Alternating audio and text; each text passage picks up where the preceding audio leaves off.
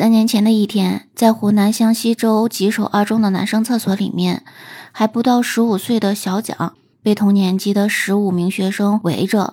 对方呢有一个人上前把小蒋一下子推倒，然后之后呢十几个人一起一拥而上，对他拳打脚踢。在混乱中，小蒋就拿出一把事先准备好的折叠刀胡乱挥舞，结果呢就刺伤了围攻他的三名学生。其中呢有两人是重伤二级，另外一个人呢是轻微的伤。就是因为这个事件，这位姓蒋的同学呢被检察院起诉，被羁押了十一个月左右。你好，我是一加二，欢迎收听结伴而行。听了这个故事，你是不是觉得很气愤？明明是受害者的小蒋，却被检察院起诉，被羁押的时间甚至达到十一个月之长。而这位姓蒋的同学被围殴的原因，居然是因为他是从外地来吉首上学的学生，所以呢会遭到当地学生的排挤和欺凌。而在这个案发前不久，他跟他同班的一个女同学讲了几句话，就被这个事件主要的发起者一位姓胡的一位同学认为是招惹了他的女朋友，所以呢，这个胡某就要求小蒋给他买包烟赔礼道歉，否则就会要打他。而小蒋说呢，他当时花了七块钱买了一包红旗渠牌的香烟。那这个胡某呢，还嫌这个烟太差，没有去收。那么在这个事发当天呢，另一个跟小蒋有过节的一个学生是姓孙的一位同学，在厕所遇到了这个胡某。他们俩人商量之后，就决定要去打小蒋，而且呢，要商量把小蒋喊到男厕所去殴打。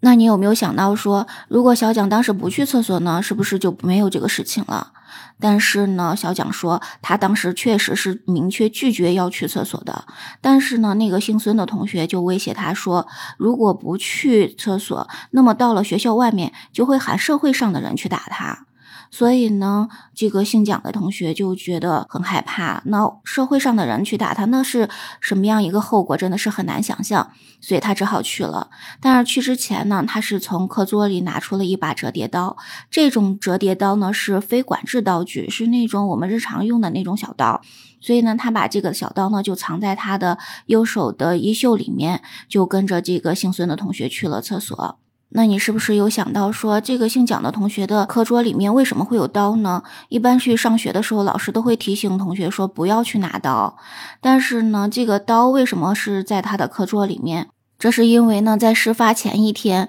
那个当时姓胡的那位同学就来找小蒋说要打他的，所以呢，有很多同学就过来问他是怎么回事嘛。那我们想到说，同学之间还是有爱的，大家还是关心他嘛，所以呢，就问他是怎么回事，为什么会有人要去打他？所以呢，当时就会有一个人把刀就放在了他桌子上，因为呢，听说要打他嘛，姓蒋的这位同学是一直坐在座位上沉默着没有说话，而且呢，也不敢抬。抬头看，所以呢也不知道是谁把刀给他的。当时那位同学肯定想着说，既然有人要去打他，所以就要提前做好准备。所以呢，这位同学应该也是好心说留一把刀给他来防身的。所以呢，这把刀就被小蒋同学就收到了他的课桌里面。那真的遇到有人要去打他，所以呢，他心里就会很害怕嘛，所以呢，就把这个刀放在了自己的身上。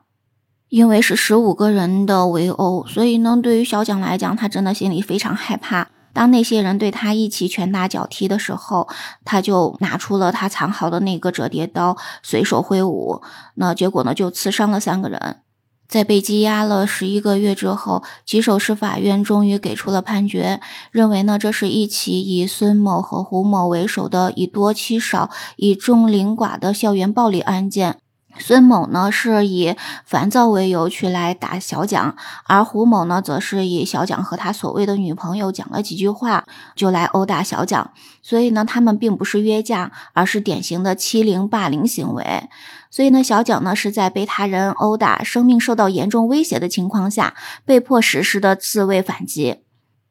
而针对小蒋呢事先准备折叠刀的这种行为。法院认为呢，在使用为预防不法侵害而携带的防范性刀具是不影响正当防卫的成立的。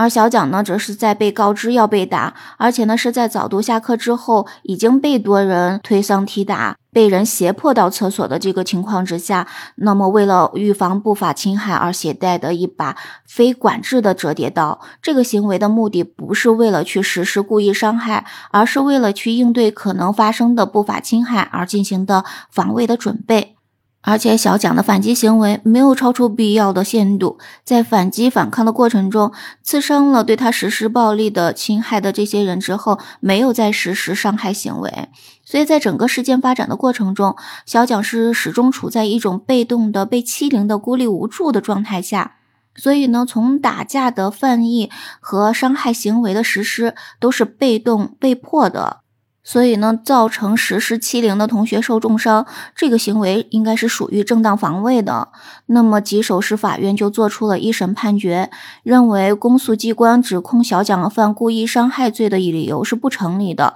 那就判处了小蒋是无罪的。但是呢，吉首市检察院却认为，案发当时处于学校这一特殊的环境里，小蒋并不是孤立无助的，他可以寻求老师的帮助，可以向家长反映，甚至可以坐在教室内对对方的无理要求置之不理。但是呢，小蒋并没有采用上述正当的、合法的维权的途径来保护自己，而是准备刀具用于斗殴。所以呢，他是被动应约的，不能成为正当防卫的合理前提。所以呢，虽然当时呢被吉首市法院判决的是无罪的，但是呢却被检察院向湘西土家族苗族自治州中级人民法院提出了抗诉，要求以故意伤害罪追究小蒋的刑事责任。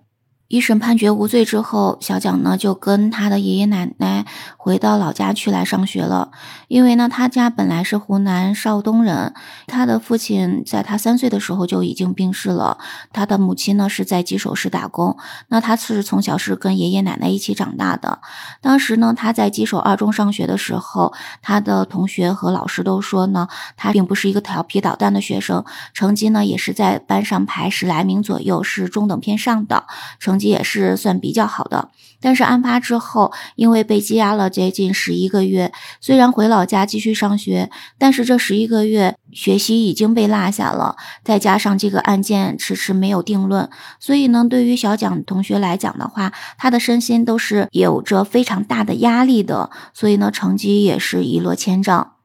那么从湘西州检察院。提起抗诉到现在已经两年过去了，在这两年当中，湘西州中院在审理的过程中，检察院才发现认为抗诉不当，所以呢决定撤回抗诉。在十一月九日的时候，湘西州中院就作出裁决，就允许检方撤诉。正是因为这个撤诉嘛，所以吉首市法院之前做出的无罪判决书，也是从湘西州中院做出的刑事裁定书这个送达之日开始，正式起它的法律效力了。也就是说呢，这三年的时间都已经过去了，小蒋才终于迎来了自己真正的无罪之身了。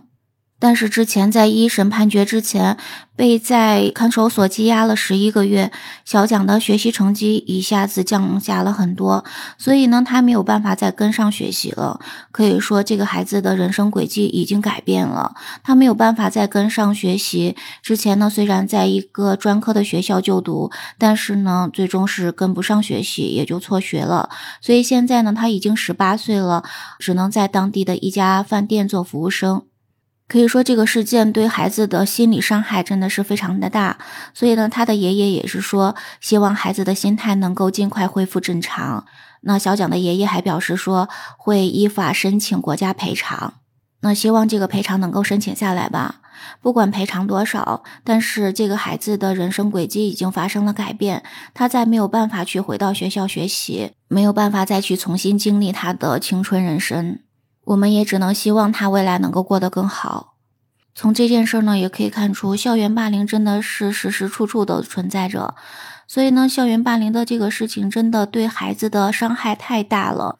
希望我们每一位家长都能管好自家的熊孩子，不要去欺负别人。当然呢，也要让他树立起信心，不要被别人欺负。那尽量不要去发生这种校园欺凌的事件。让孩子们在学校里面身心健康的成长，这才是我们想要看到的。对于校园霸凌这种事件，你有什么看法呢？就在评论区跟我聊聊吧。我们今天的分享就到这里了，期待你的关注、订阅、点赞哦。我们下期节目再见，拜拜。